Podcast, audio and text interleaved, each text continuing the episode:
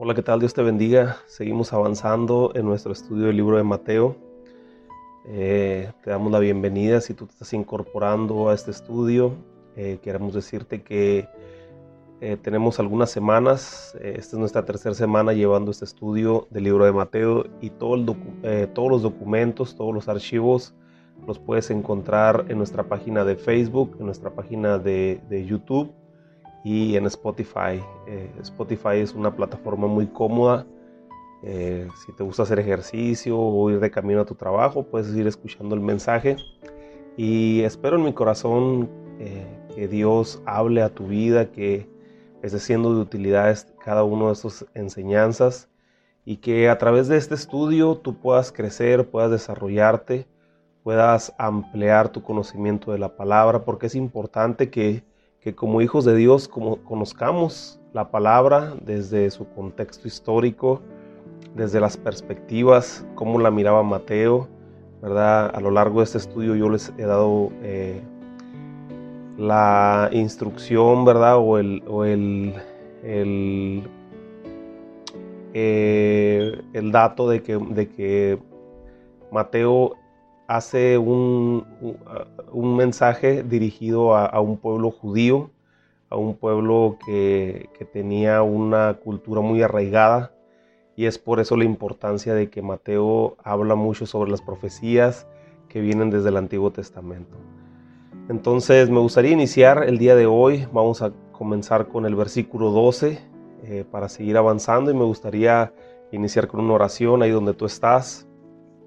Yo te pido que me acompañes. Señor, te damos gracias, gracias en esta mañana por tu amor, por tu misericordia, por tu bondad. Gracias porque lo que tú estás haciendo, Señor, es algo impresionante en nuestra vida, porque a través de este mensaje, a través de esta enseñanza, podemos crecer. Te ruego en mi corazón que la semilla que se siembra en el corazón de cada uno de mis hermanos pueda dar fruto al ciento por uno, que ellos en su trabajo, que en sus escuelas, que en sus hogares puedan compartir este mensaje y que más personas puedan llegar a tu conocimiento. Es el objetivo primordial el poder nosotros eh, enseñar a más personas a que te amen, que te busquen, que te conozcan. Gracias te damos porque has abierto nuestro entendimiento y sabemos que poco a poco tú nos vas dando lo que tenemos que saber, lo que tenemos que entender a través de tu Espíritu Santo, que es el que nos revela. Pongo en tus manos la vida de cada uno de mis hermanos, pongo en tus manos su trabajo, que tú los fortalezcas ahí donde quiera que ellos vayan y que eh, ahí, Señor, tú les hables en su corazón y que puedan aprender, puedan eh, desarrollarse cada día más en tu palabra. También te pedimos por la situación global de esta pandemia, te pedimos por cada persona que ha sido infectada, que tú traigas una pronta recuperación a sus vidas, fortalezca su sistema de defensas como lo pedimos todos los días, porque nos unimos en esta oración. Dice tu palabra que hay un poder en el acuerdo, donde dos o tres piden algo aquí en la tierra, tú lo harás en el cielo. Y te lo pedimos con todo respeto, con todo nuestro corazón, con temor y temblor, sabiendo que tú eres soberano y que, mi Dios, tú eres el único que puedes hacer que las cosas cambien. Te doy gracias en esta mañana por tu amor y tu misericordia, en el nombre de Jesús. Amén. Muy bien, eh, versículo 12 dice, cuando Jesús oyó que Juan estaba preso, volvió a Galilea. Vimos la clase de hombre que era este grupo de Herodes. Hablamos en las primeras clases sobre Herodes el Grande, que era el padre de, de todos los herodianos. De ahí comienza una dinastía de Herodes y en este en esta parte de la escritura de la porción de la palabra aparece Herodes, el que, el que Lucas lo menciona en, su libro eh, como Herodes el, el tetrarca. Estos eran descendientes del Herodes el Grande y eran hombres muy malos. Pero Juan el Bautista de cualquier manera nunca se detuvo para decir la verdad. Juan el Bautista era una persona muy determinada en su enseñanza, era una persona muy determinada en lo que sabía, a lo que venía. Él sabía que tenía que preparar el camino del Mesías y a través de un mensaje duro, porque Juan el Bautista predicaba duro, predicaba eh, directo, predicaba sin, sin, sin maquillar nada la palabra, él trataba de dar el mensaje específico a las personas y muchas personas que abrían su corazón y con un deseo de cambiar, las personas recibían el mensaje y había una transformación en su vida. No era el caso de, Herodes, Herodes el tetrarca, ya que eh, él tenía un problema porque se había quedado con la mujer de su hermano y Juan el Bautista le hacía la observación sobre eso.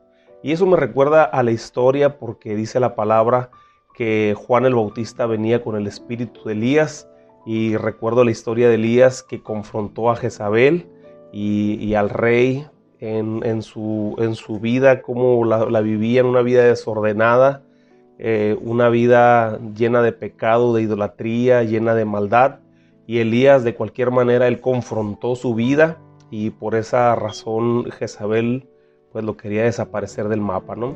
En Lucas 3:19 vemos a Herodes que manda encarcelar a Juan porque no le gustaba lo que, lo que Juan le estaba diciendo y, Herodes estaba viviendo una vida de pecado. Dice el versículo 19 de capítulo 3, versículo 19, dice entonces Herodes el tetrarca, siendo reprendido por Juan a causa de Herodías, mujer de Felipe su hermano, y de todas las maldades que Herodes había hecho, sobre todas ellas añadió además esta, encerró a Juan en la cárcel.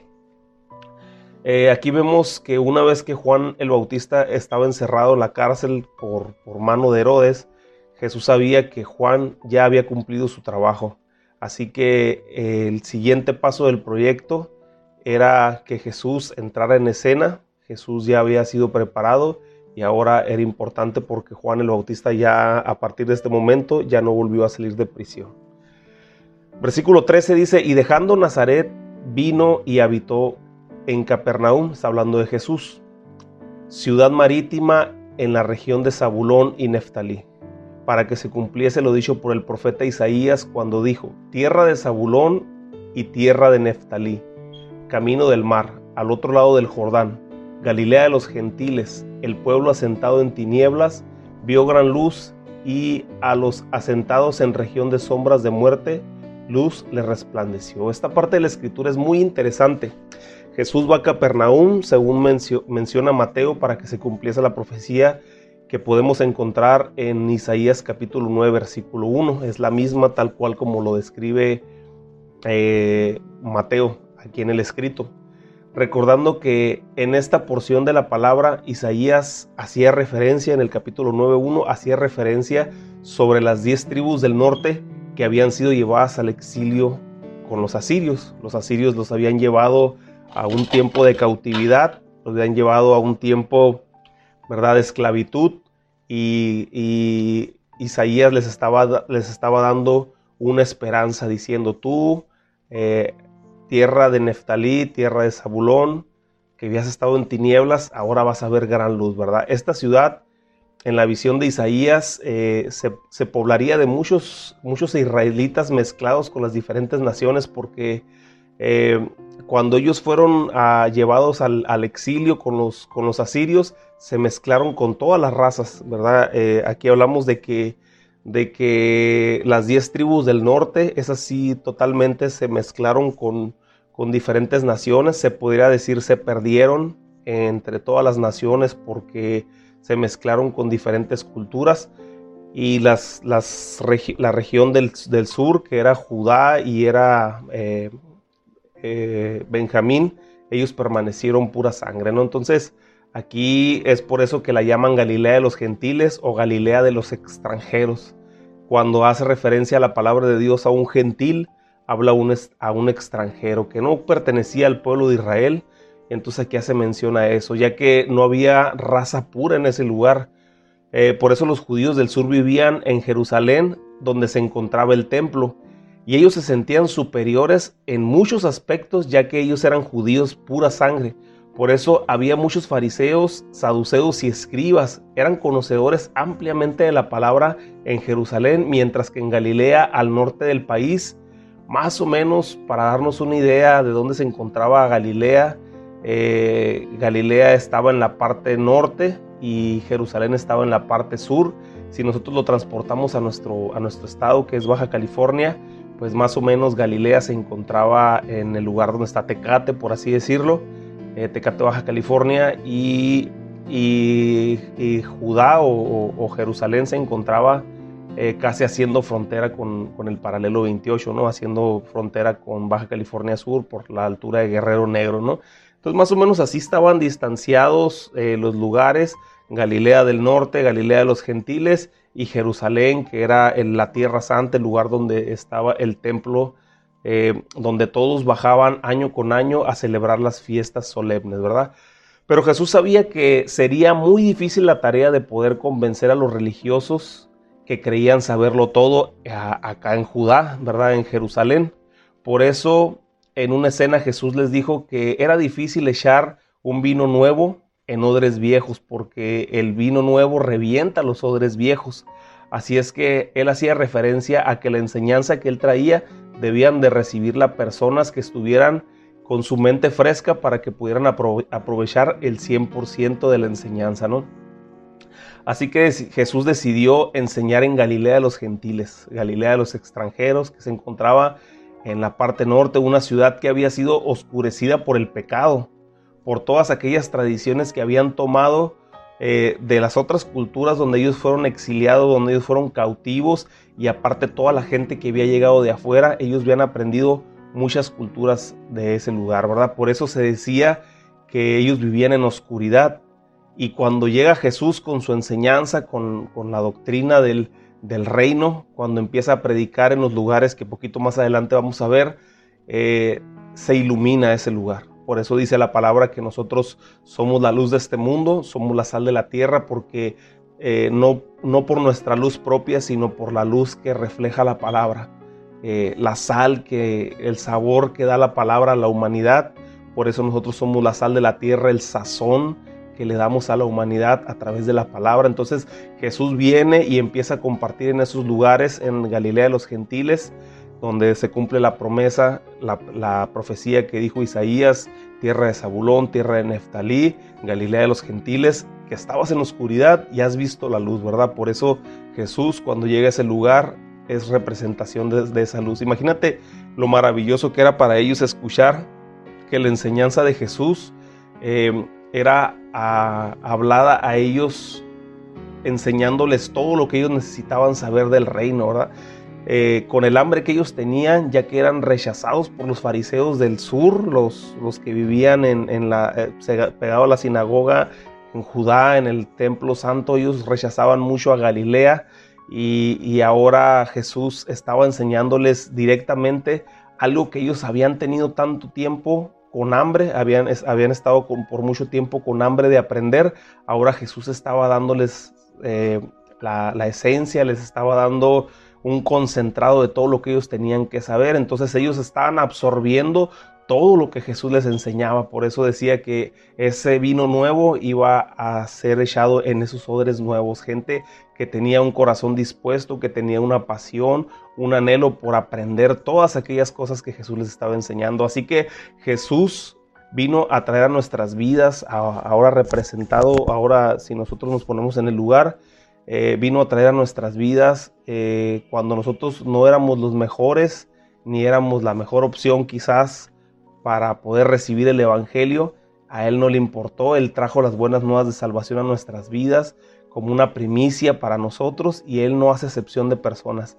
Él viene y te da los tesoros que están en su palabra, echa el vino nuevo en ese odre nuevo que eres tú para que tú puedas aprovechar al máximo cada una de las enseñanzas, ¿verdad?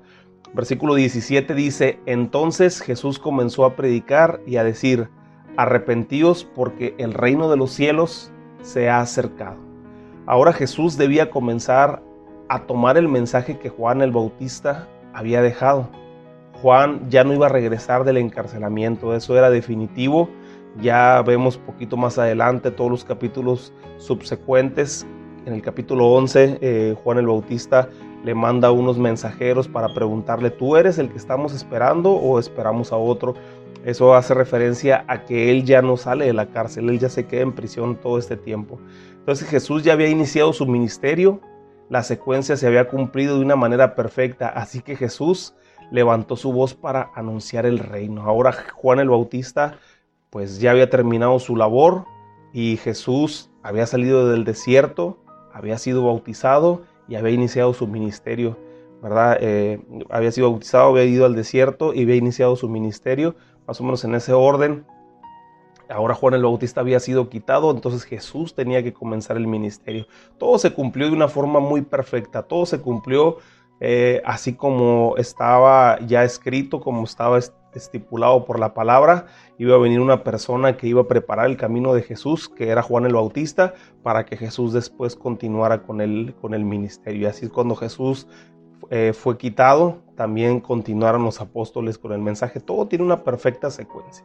Versículo 18 dice, y andando Jesús junto al mar de Galilea, vio a dos hermanos, a Simón, llamado Pedro, y a Andrés su hermano, que echaban las redes en el mar, porque eran pescadores, y les dijo, venid en pos de mí y os haré pescadores de hombres. Ellos entonces, dejando al instante las redes, le siguieron, y pasando de allí vio a otros dos hermanos, a Jacobo, hijo de Zebedeo, y Juan su hermano, en la barca con Zebedeo su padre, que remaban, que remaban, que remendaban, perdón, sus redes y los llamó. Y ellos, dejando al instante la barca y a su padre, le siguieron. Eh, el llamado de estos hombres es muy particular porque no eran los grandes conocedores de la palabra. Jesús no se estaba dirigiendo a un grupo de personas que tenían una enseñanza con respecto al Antiguo Testamento muy impresionante. Hay una historia en el libro de los Hechos donde habla sobre Pedro y la condición de Pedro. Aquí vemos el llamado de Pedro y hemos compartido muchos mensajes con respecto a esas escrituras y nos podemos dar cuenta, por ejemplo, en el libro de los Hechos donde se habla que, que el apóstol Pedro fue llevado ante los gobernantes, ante el concilio y él tuvo que hablar en ese lugar. Y eso me recuerda a una parte de la historia donde dice en Lucas 11 eh, que cuando nos trajeran, dice que cuando los llevaran a lugares para hablar a las sinagogas y ante los magistrados y ante las autoridades, no debes de preocuparte porque eh, qué es lo que habías de decir o qué es lo que habías de responder cuando estás presente con ellos, sino dice que el Espíritu Santo te iba a enseñar todas las cosas que tú habías de decir. Y es impresionante porque vemos a un, vemos a un, eh, a un este, vemos a un, a un Pedro que era considerado una persona que no era letrada. Era considerada una persona que no era letrada. Eh, la escritura que acabo de leer ahorita es Lucas capítulo 12. Lucas capítulo 12 eh, en el versículo 11 y 12 para que si estás haciendo tus anotaciones ahí puedas verlo. Dice, cuando, cuando os trajeran a las sinagogas y ante los magistrados y las autoridades, no os preocupéis por cómo o qué habréis de responder o qué habréis de decir, porque el Espíritu Santo os enseñará en la misma hora lo que habéis de decir y así sucedió con Pedro. Eh, él era considerado una persona no letrada, que traducido a nuestro idioma es una, era una persona analfabeta, una persona que no tenía estudio. Sin embargo, cuando él fue presentado ante los magistrados y ante los, ante los gobernadores, él tuvo una, una forma de expresarse que impresionó a todos ellos. Decían, oye, este no era el pescador, este no era una persona que no estaba letrado. ¿Cómo viene y nos habla con esa autoridad y con ese denuedo y con esa elocuencia? Entonces aquí vemos cómo Jesús cumplió su promesa en la vida de Pedro. Así que eh, el llamado a estos hombres fue un llamado muy particular porque vemos que Dios no buscaba personas eh, que tuvieran un puesto en alguna dependencia o que fueran de los mejores fariseos o conocedores de la palabra, porque antes el ser llamado fariseo no era una ofensa, porque los fariseos eran los que más conocían la palabra, sino que Dios, Jesús, estaba buscando personas que tuvieran un corazón dispuesto a dejar todo para, para seguirle, para servirle y para ser usados en ministerio. Entonces, muchas veces nosotros nos preguntamos por qué no somos usados en cosas mayores en el ministerio. Para todos aquellos que servimos en el ministerio, muchas veces nos hacemos una, esa pregunta y estamos un poco desesperados porque queremos hacer más cosas para el Señor y a veces no somos usados en el ministerio como nosotros quisiéramos. Pero la pregunta sería, ¿estamos dispuestos nosotros a dejar todo por hacer un buen trabajo para el Señor?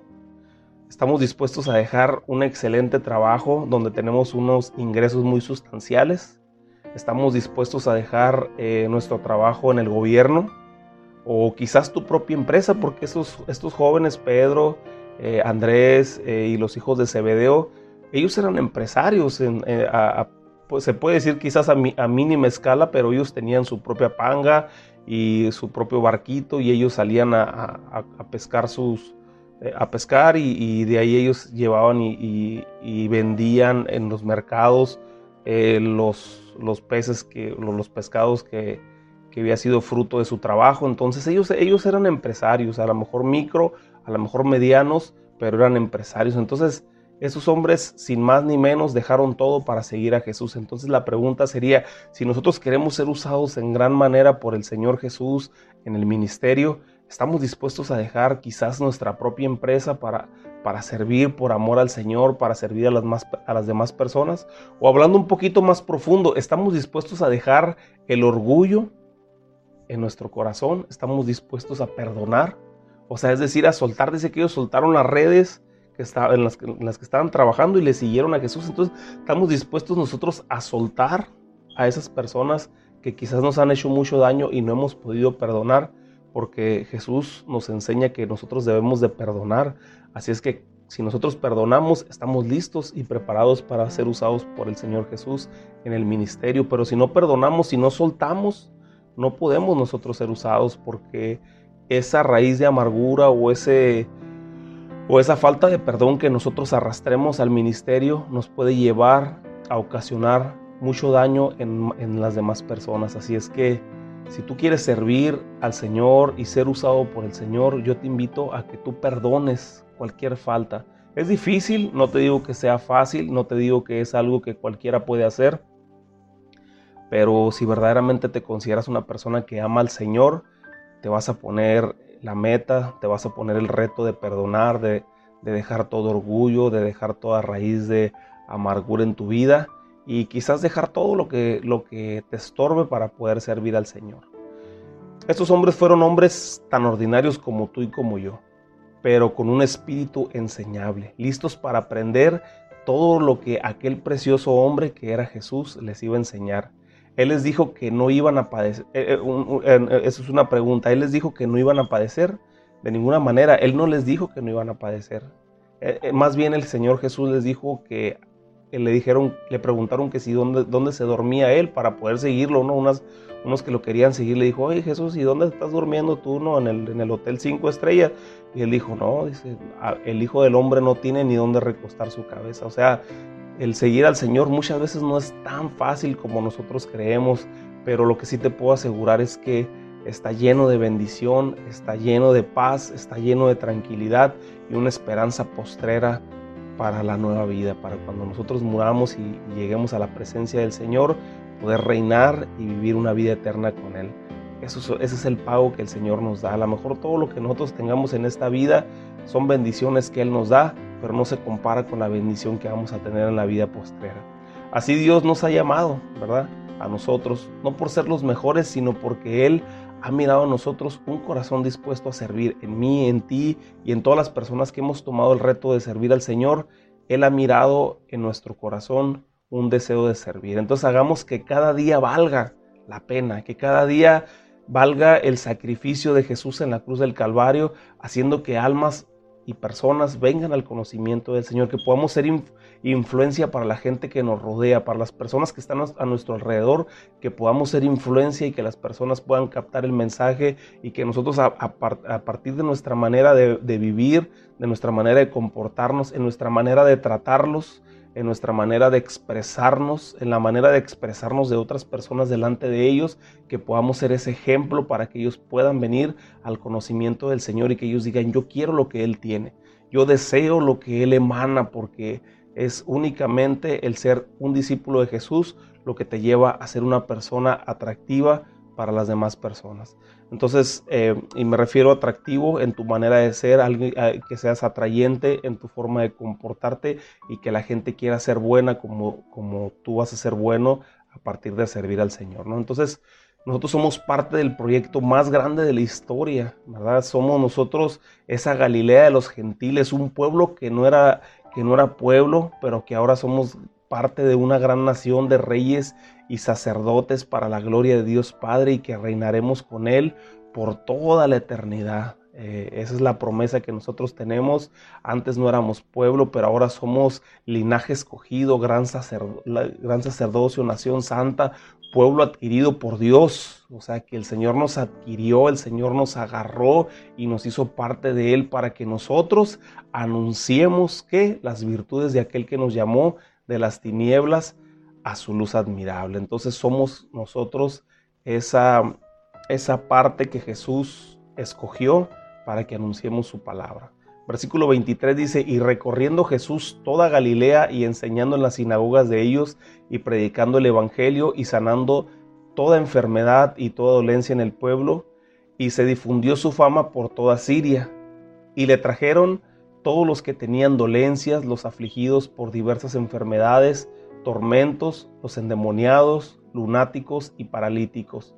Los, sano, los sanó, perdón, dice el versículo 25, y le siguió mucha gente de Galilea, de Decápolis, de Jerusalén, de Judea y del otro lado del Jordán. Entonces desde el principio Jesús comenzó un arduo trabajo.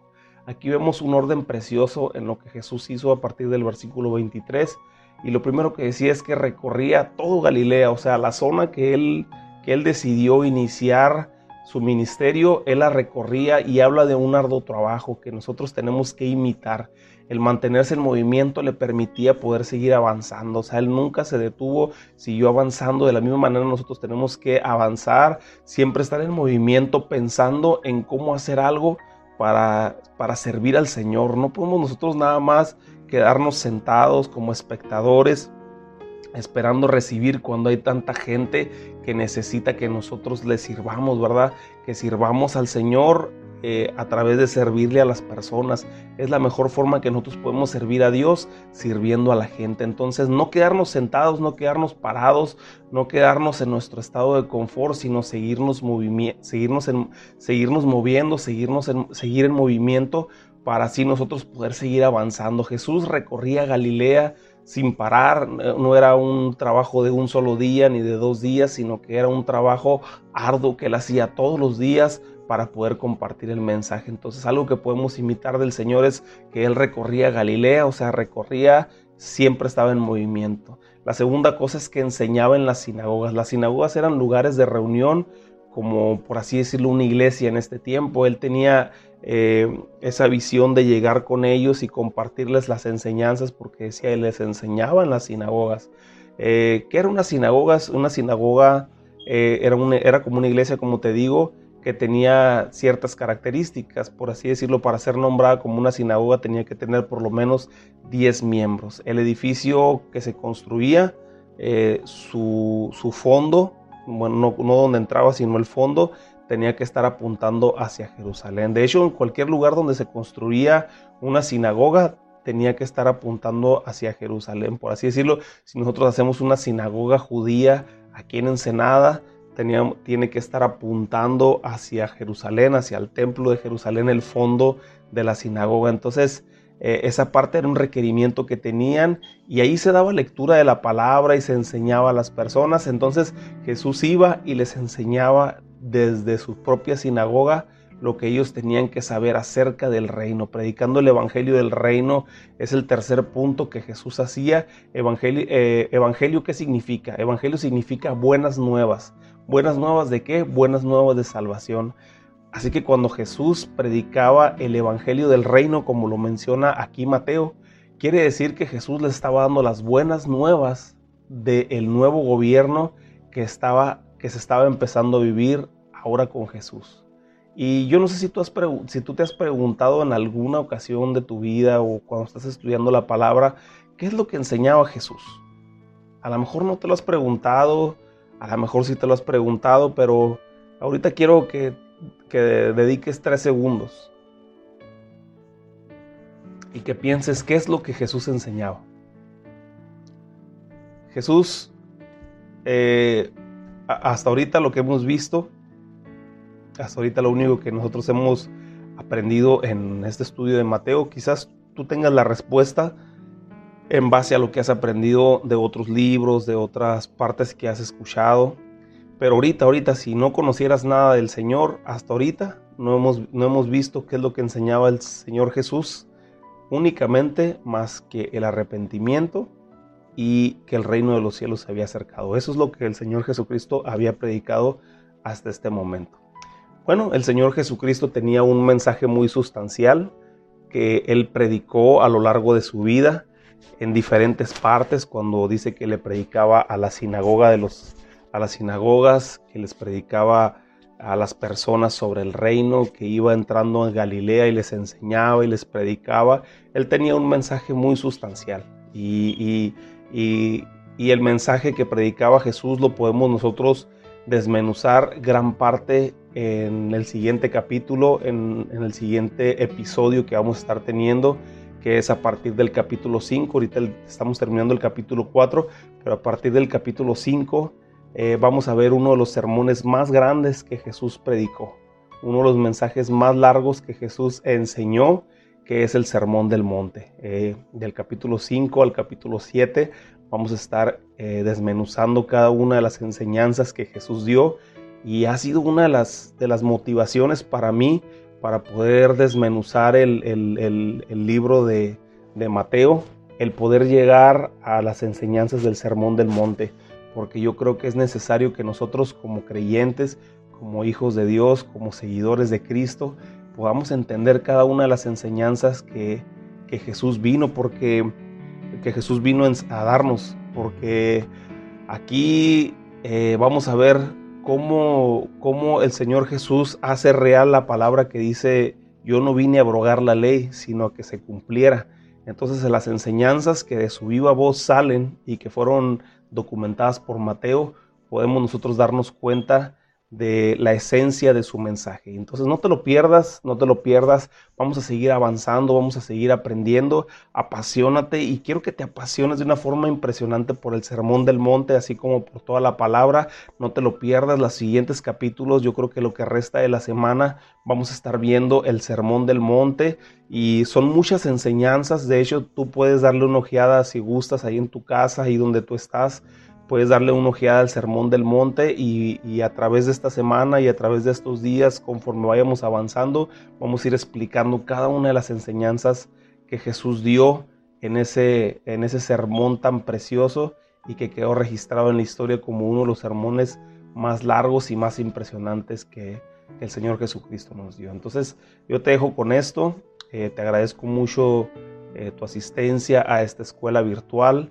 y, mi interés es que tú aprendas más y más. Como te digo, si tienes alguna duda, eh, házmela saber a través de un mensaje y si tienes también algo con que enriquecer la clase, no dudes en decirnos lo vamos a transmitir a través del canal para que más personas aprendan y para que todos tengamos un aprendizaje homogéneo y que nosotros podamos ver desde la perspectiva de Jesús, desde la perspectiva de Mateo, todo lo que se vivió hace dos mil años. Que Dios te bendiga y que Dios te guarde. Y me gustaría despedirnos con una oración. Señor, te damos gracias, gracias por tu amor, gracias por tu misericordia, gracias por tu bondad, gracias por lo que tú estás haciendo.